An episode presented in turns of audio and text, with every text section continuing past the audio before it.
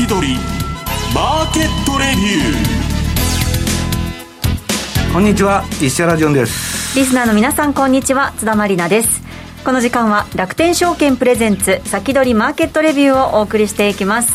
改めましてパーソナリティは現役ファンドマネージャー石原潤さんです、はい、こんにちは。よろしくお願いします。それでは本日のゲストご紹介しましょう楽天証券経済研究所チーフアナリストの今中康夫さんです。こんにちは。こんにちは。よろしくお願いします。よろしくお願いします。さて今日12日水曜日の東京株式市場で日経平均株価は小幅に3日続落し4円42銭安の2万6396円83銭で終えました。足元今中さん、まあ、昨日のねアメリカではナスダックが1.1%安ソックス指数も2.5%安っていうような動きもありましたけれども、はいはい、足元いかがでしょう？えーとですね、アメリカ政府が打ち出した、えー、対中国半導体規制ですね、はい。えー、これ結構効いてると思います、うん、あの一方のアメでですねあのチップ層の制定ですねえー、これはあるんですが、はい、えーと、これの補助金があの制度が決まるのが、えー、来年2月という話ですので、ええ。ー、ちょうど今、空白期間になっているのかなということですね。で半導体デバイスの、えー、市場もえー、統計を見ますと、今年の3月にピークを打って、えー、そこからどうも調整局面に入っているということでありますので、はい、えー、なかなかちょっと今、厳しい状況ではなかなかろうかというふうに思います、はい、石原さん、いかがでしょう？なんかパソコンが急に売れてないんですか、今永さん、今。えっとですね、あのー、やっぱりその20年、21年の巣ごもりの反動が、まあ、需要先食いしちゃったと、えー、そうですね、うん、昨年の、えー、後半あたりからあ出てます。はい、えー、であのー、全くすべての種類のパソコンが売れてないわけでもないんですが、うん、えー、どうしてもやはり部品不足もあるんですよ。部品不足まだ部品不足が解消してないんですか、えー、っとですね、要するに消費者が欲しいようなパソコンがあなかなか作れず、えー、そうでもないパソコンが作れてしまうというもの、そういうミスマッチがまだ残ってるなんか、割と安物のものを高い値段で売ってるみたいな感じなんですか、えーと、全般的に値段は上がってますね。全般的に値段は上がってます。えー、特にゲーミング PC が上がっててですね。そう高いんですゲーミング PC 本当に。でもあれのだって買っちゃったんだからさ。そう。で確かに買っちゃったらもうしばらく買わないなっていうのはありますね、えー、需要という意味では、えー、あのゲーミング PC でですねノートブック型で40万円とかですね。しますね、えー、そういうのがあるんですよ、はい、ただですねスペックを見ると、ここまでするかというような、はい、だからそういう感じなんですよね、そうですね、えー、そういうことになってるんですね、はい、この後じっくりと伺っていきましょう、さてこの番組は YouTube ライブでも同時配信しています。動画配信についてはラジオ日経番組サイトからご覧いただけます。また番組ホームページからは随時質問などを受け付けています。番組宛てメール送信フォームからお寄せください。それでは番組を進めてまいりましょう。この番組は楽天証券の提供でお送りします。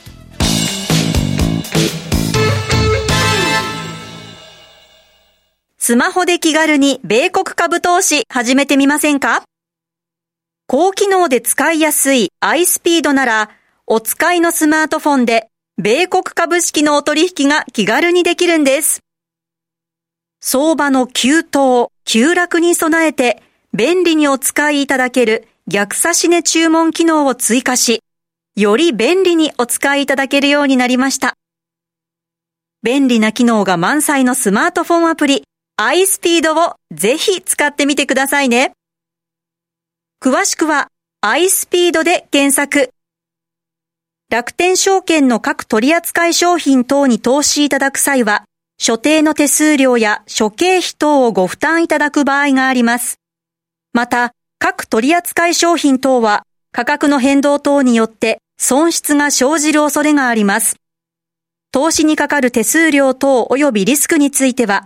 楽天証券ウェブサイトの投資にかかる手数料等及びリスクページや契約締結前交付書面等をよくお読みになり、内容について十分にご理解ください。金融商品取引業者関東財務局長金賞第195号楽天証券株式会社ウィークリーマーケットレビューさあ、ここでは楽天証券経済研究所チーフアナリスト今中康夫さんにお話を伺っていきます。今中さん、今日もよろしくお願いいたします。よろしくお願いします。さて、資料もご用意いただいているんですけれども、はい、今日はどんなお話でしょうか？はいえっとですね、あの決算始まりましたんで、決算シーズンですね、えっと先週、先々週ですね、マークロンテクノロジーの決算が、あありました、まあ、大きく悪化したということなんですが、えー、実はその後の株価が意外に強い。これなぜかというと、需給あのの改善の施策、これをがんと打ち出したということです。で、えー、設備投資、えー、大き8月までの期ですけどね、はい、えー、120億ドルやりましたと、で今年は80億ドルに落とします。え中でも、えー、半導体の前工程のウェーハープロセス装置、これの投資を半分にしますと。それから、えー、需要に対して供給を大幅に削減しますと、うん、えー、なんで一あのここからはあ業績が悪化しますけれども、需給改善やりますということ。を、えー、言ったら、50ドルの株価が今、53ドルであると。なるほど、えー、それ、人員を減らすまではまだいってないんですね、えー、人員は減らすかもしれませんけれども、うん、あのそこまでじゃなくて、まず設備投資の削減。設備投資を削ると、えー、それから供給削減ですね。えー一時的に赤字にはなりますけれども、うん。えー、そこで、え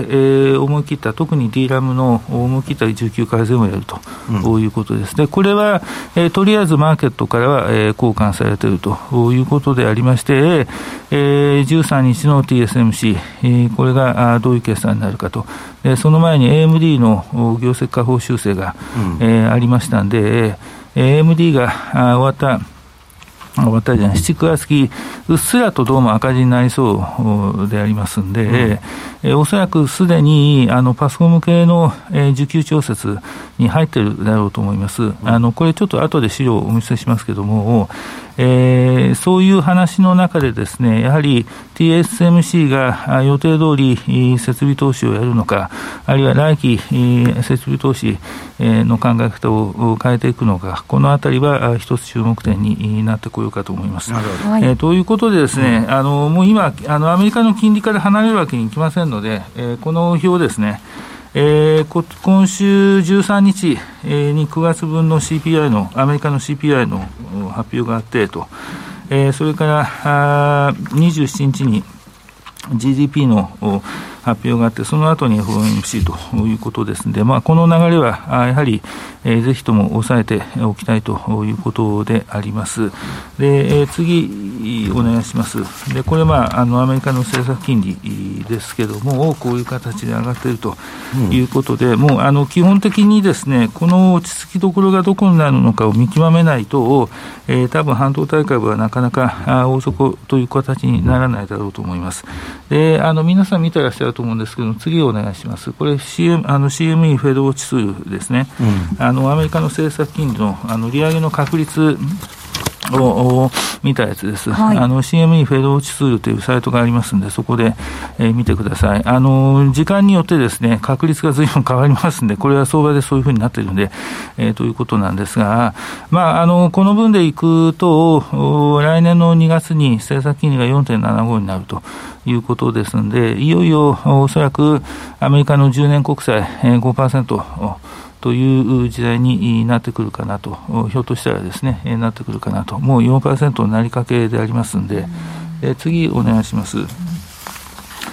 はい。で、まあ、これが、あの、FRB の見方ということなんで、えー、まあ、来年は、えー、金利は高いですよと。で、その後、えー、利下げ、24年に入って利下げになりますよということでありますんで、えー、まあ、はっきり言うとですね、次お願いします。これ消費者物価ですね。うん、で、ちょっと駆け足で申し訳ないんですが、次お願いします。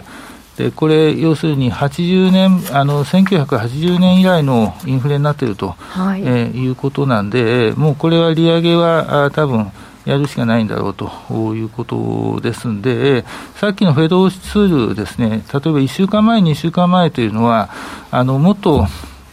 早めに利上げというのはなくなるんじゃないかなというような予想もあったんですが、うん、あの最近、ピボット期待ですよね。そうですね、最近はあのむしろ厳しめの見方にどうもなっているのかなということです。ね、次お願いします。これ10年国債えいよいよもうちょっとで4%になってくるということで、うん、その次お願いし、えーと、その次お願いします。これが、えー、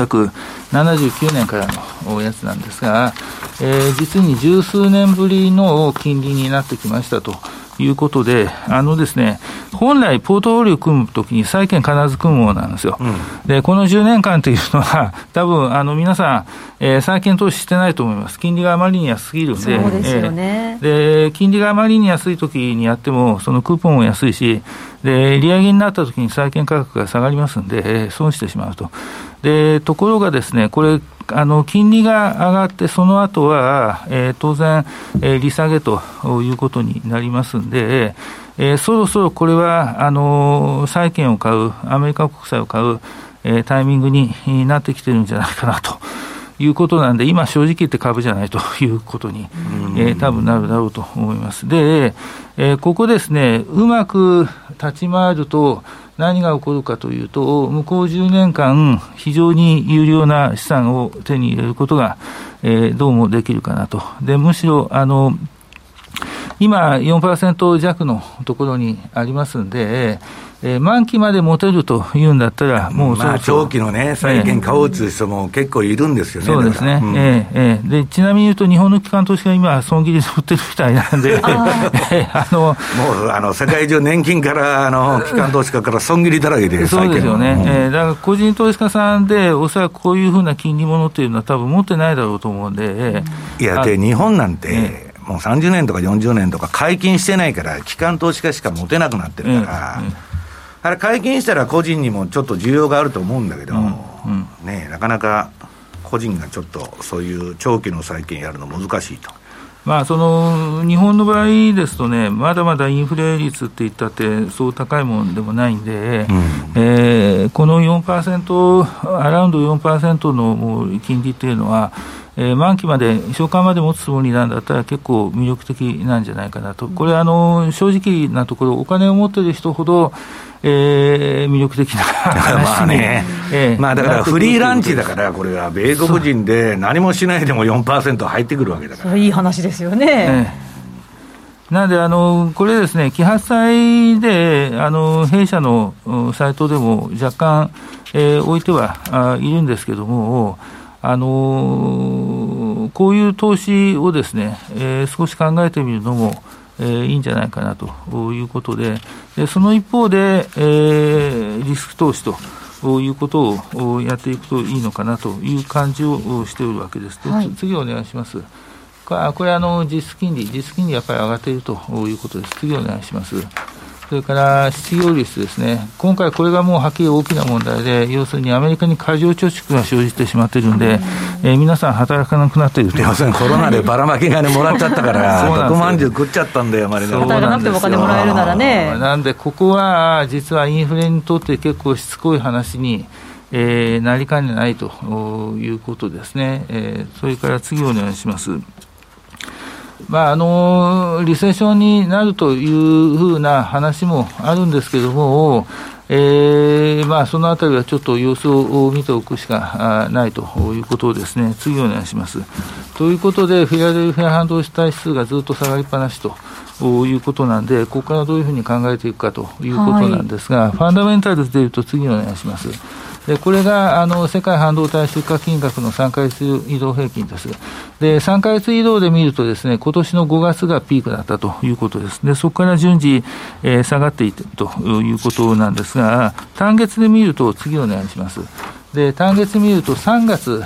ですね、まさに、えー、上海ロックダウンが始まる直前がどうもピークだったなということです。で上海ロックダウンが6月に終わったんですけども、あの5月いっぱいで終わりましたけども、えー、そこからどうも回復してないということでありまして、えー、どうもやっぱりこれはあの調整局面にすでに入ってしまったということかなと思います。で、今のところは軽い調整局面ではないかなというふうに考えております。それはなぜかというと、次お願いします。えー、これが TSMC の月売上高なんですが、えー、非常に強い動きをしていると。え、いうことで、え、8月過去最高、それも過去最高を大幅に、え、更新しているということですね。で、9月も若干下がりましたけども、前年は大きく上回っていると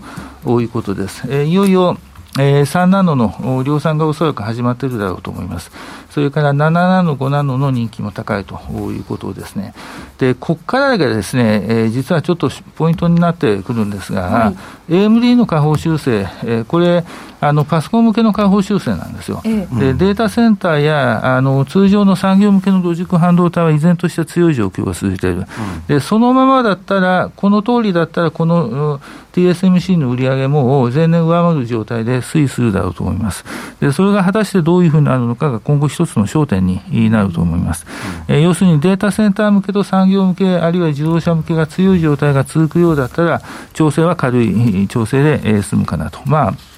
えーえー、アメリカの半導体規制の強化という問題がありますので、ちょっと年内王族は難しいかもしれませんが、来年の1、3、あるいは4、4、6に、うん、えー、出荷で王族を打つということになりますと、株価は大体それに3か月ぐらい先行しますんで、うん、えー、来年1、3あたりに、えー、ひょっとしたら、えー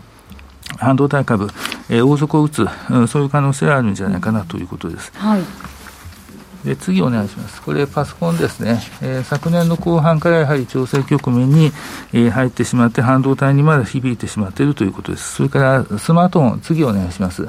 スマートフォンも同じですね、はい、えー、iPhone はやっぱりあんまり今回の iPhone パッとしないしないんで、えー、ガタガタというわけではないんですけども、まあ、一定のレベルで、えー、落ち着いた動きなんだろうなというふうにあれ、でも今中さん、アップルのここのところの話題は結構ショッキングっていう感じなんですよね。ああのですね、今回ですね、あの過去の、過去5年間の大相場があまりにもすごすぎて、うん、皆さん楽観的すぎ。だから、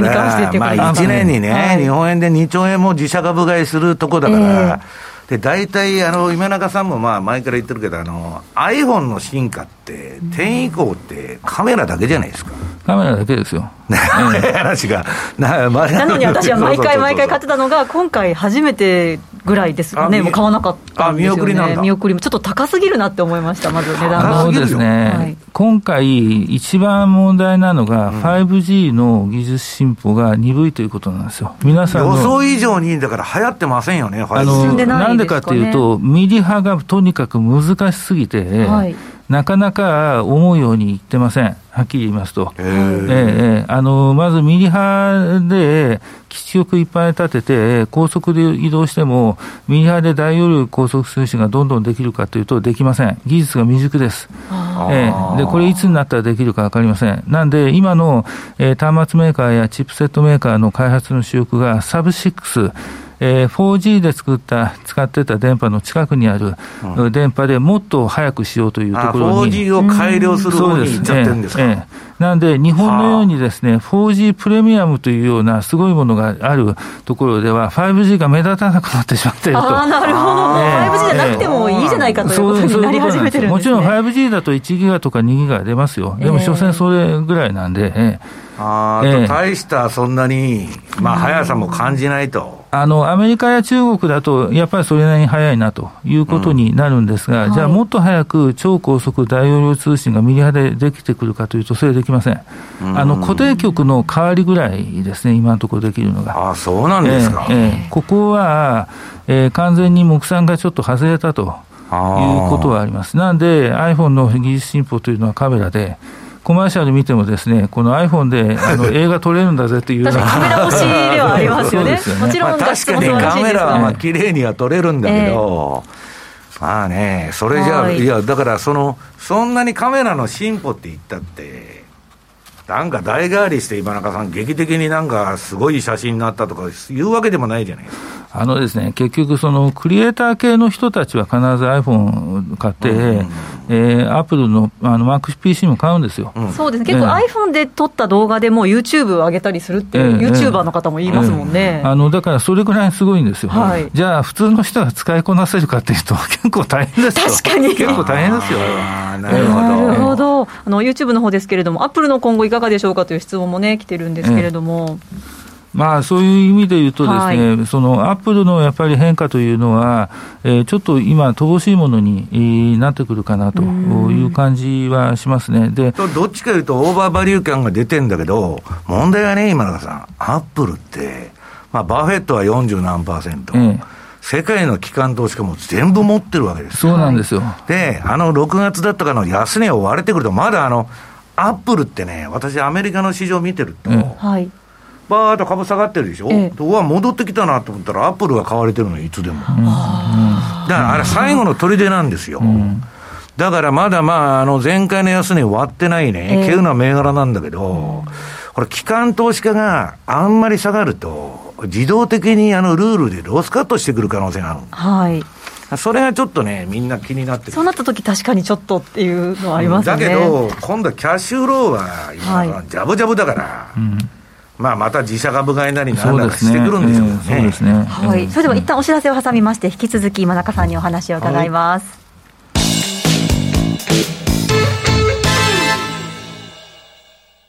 米国株は一株から取引可能。誰もが知っている有名企業でも数千円や1万円前後で投資できるところがあるんです。楽天証券にすでに口座をお持ちなら、特別な手続き不要で、そのまますぐに米国株のお取引ができます。しかも取引手数料は税込みで約定代金の0.495%。最低取引手数料はなんと0円。取引手数料の上限は税込み22米ドルと決まっているので、高額取引も安心です。またスマートフォン用アプリ iSpeed でも米国株取引が可能。いつでも気軽にお取引いただけます。詳しくは楽天証券米国株で検索。楽天証券の各取扱商品等に投資いただく際は、所定の手数料や諸経費等をご負担いただく場合があります。また、各取扱商品等は価格の変動等によって損失が生じる恐れがあります。投資にかかる手数料等及びリスクについては、楽天証券ウェブサイトの投資にかかる手数料等及びリスクページや、契約締結前交付書面等をよくお読みになり、内容について十分にご理解ください。金融商品取引業者、関東財務局長、金賞第195号、楽天証券株式会社。先取り、マーケットレビュー。さあ、引き続き今中さんにお話を伺っていきます。えっと、それで先ほどのグラフなんですけども、はい、サーバーの見通しもですね、今年はいいんだだけども、来年は伸びが鈍くなるんじゃないかなというような、うん、えー、見通しになってます。えっと、これはですね、あの、デルテクノロジーズのような、あの、サーバーメーカーがやっぱり結構慎重な言い方をし始めてるわけですね。はいはい、それで、えー、次お願いします。こういう AMD の下方修正が出てきたということなんですが、中身を見るとですね、次お願いします。えーと、その PC 向けがガタガタになりましたということなんですが、はい、えー、この変化を見る限りは、おそらくもう需給調節に入っていると考えておいて、あの要するに在庫調整のための出荷の大幅削減ですね。えー、そうやってると思います。で、データセンターとゲーミング、それから一番下のエンペテット、これがあの特殊なロジック半導体です。はい、えー、ここが大幅に伸びているということが救いなんで、えー、これが、えー、伸び続けるのかどうかというのが今後のはっきりとした焦点になってくるだろうと思います。で、次お願いします。で、マイクロテクノロジーも先ほど申しましたように、えー、在庫調整に入っているということなんで、これがその株価的にはですね、とりあえずは評価された形になっています。次お願いします。はいはい、えー、ということで、えー、多分まあ来期になれば業績回復なのかなということで、次お願いします。でこれがやっぱりマーケットに対してはインパクトがあったということでありまして、えー、設備投資はもう直ちに大幅に削減しますということになるわけであります。ということで、次お願いします。あのこれ、日本製の半導体製造装置の販売高なんですが、8月、大幅に増えたんですけれども、まあ、ちょっと今後は少し厳しめになるのではないかなという感じはします。で、次お願いします。これ、スクリーンホールディングスのあの IR デーの時の見通しなんですけどもね、あの WFE、ウエハープロセス装置の見通しが来年は減りますということです。これ、あの減る理由というのがロジックではなくて、はい、えー、あのメモリーですね、メモリー向けで減りますということなんですが、えー、AMD の業績下方修正を見ていると、ロジックでもちょっと影響が出てくる可能性があるかもしれませんということです。あともう一つですね、これ、日本製の半導体、次お願いします。日本製の半導体製造装置メーカーの問題なんですが、はい、ちょっとここまでですね、ドル高円安が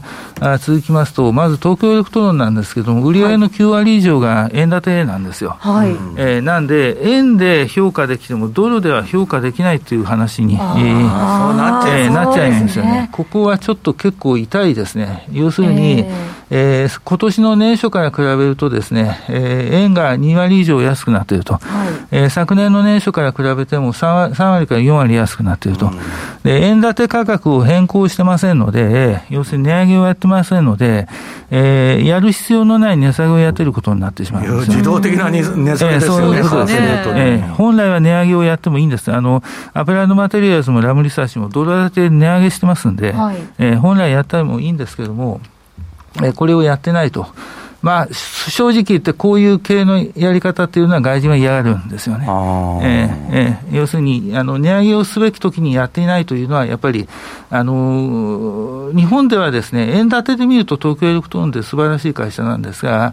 えー、ドル建てで見るとまあ、ドルベースで見たら全然大したことないとえー、そういう形になってしまうんですよ。これで言うとですね、その東京エレクトロンがこの理由でもし下がっているとすると、えー、バリュエーションでは東京エレクトロンが指標株になってしまってますんで、はい、レーザーテックもスクリーンも他ももう全部下がるということに、えー、なってしまうと。で、ね、ちなみに言うと、韓国向けは基本的に円建て取引が大きいです。ということはですね、はい、例えばディスコで言うと、売上の3割から4割が円建てです。えー、レーザーテックが2割ぐらいですかね。うんやっぱりどこも多少ながら円建てが入っているので、うん、どうもやっぱりここがですね、ちょっと嫌嫌気をされているのかなと、はいえー、なるほど、ね、いうことですね。それで次お願いします。それでアメリカが対中半導体規制を強化したと。ということでありまして、7月に1回、第1弾を出したんですが、えー、10月に入ってもほぼ全面的に先端半導体向けの製造装置はもうだめだということになって、次お願いします。それからデバイスについても、えーと、AI チップの高性能版ですね、えー、これを7月に輸出規制をすると。いうことになってるんですけれども、10月に入ってスーパーコンピューター向けももうだめだと、はい、えーと、開発用のソフトウェア、もうだめだという話に、要するになんか全部半導体は自国で作れということですか、えーと、中国ではあのまともな半導体はもう作れません、で、はい。えー、SMIC がですね、えー、おそらく、えーと、EUV 露光装置の1世代前の ARF 液晶を大量に並べて7ナノを作ったんですよ。うん、えーでそれに相当過敏にアメリカが反応してます。でそこまでコストをなんでかけるかというと、おそらく最終的には軍事だろうということですね。はい、それではあっという間にお別れの時間が近づいてまいりました。来週は楽天証券荒地潤さんをゲストにお迎えしてお送りします。そしてこの後 YouTube ライブでの延長配信です。引き続きお付き合いください。この番組は楽天証券の提供でお送りしました。